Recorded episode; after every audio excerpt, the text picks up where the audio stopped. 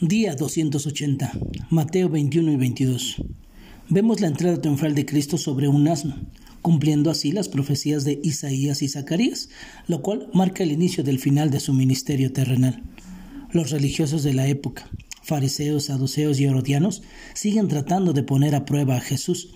La pregunta sobre el pago de impuestos al gobierno, sobre su autoridad, sobre la resurrección, sobre el mayor de los mandamientos y muchas otras ellos se negaban a reconocer que Él era quien decía ser el Hijo de Dios y prefirieron sus tradiciones y religiones sobre el Dios de su religión.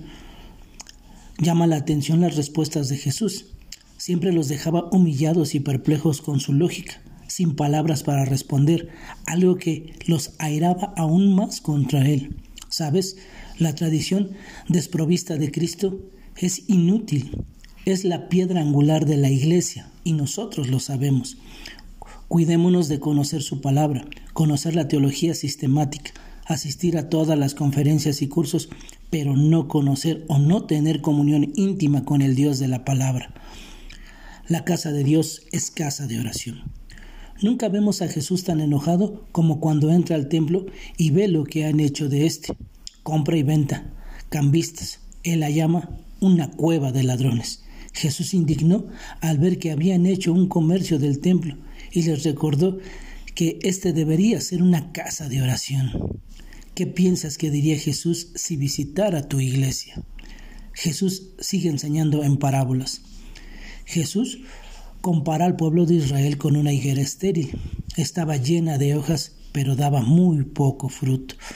Pienso que el cristianismo actual es muy parecido muchas conferencias, muchas actividades, mucho activismo en las redes, pero la pregunta es, ¿cuánto fruto verdadero de piedad se está dando en esas iglesias?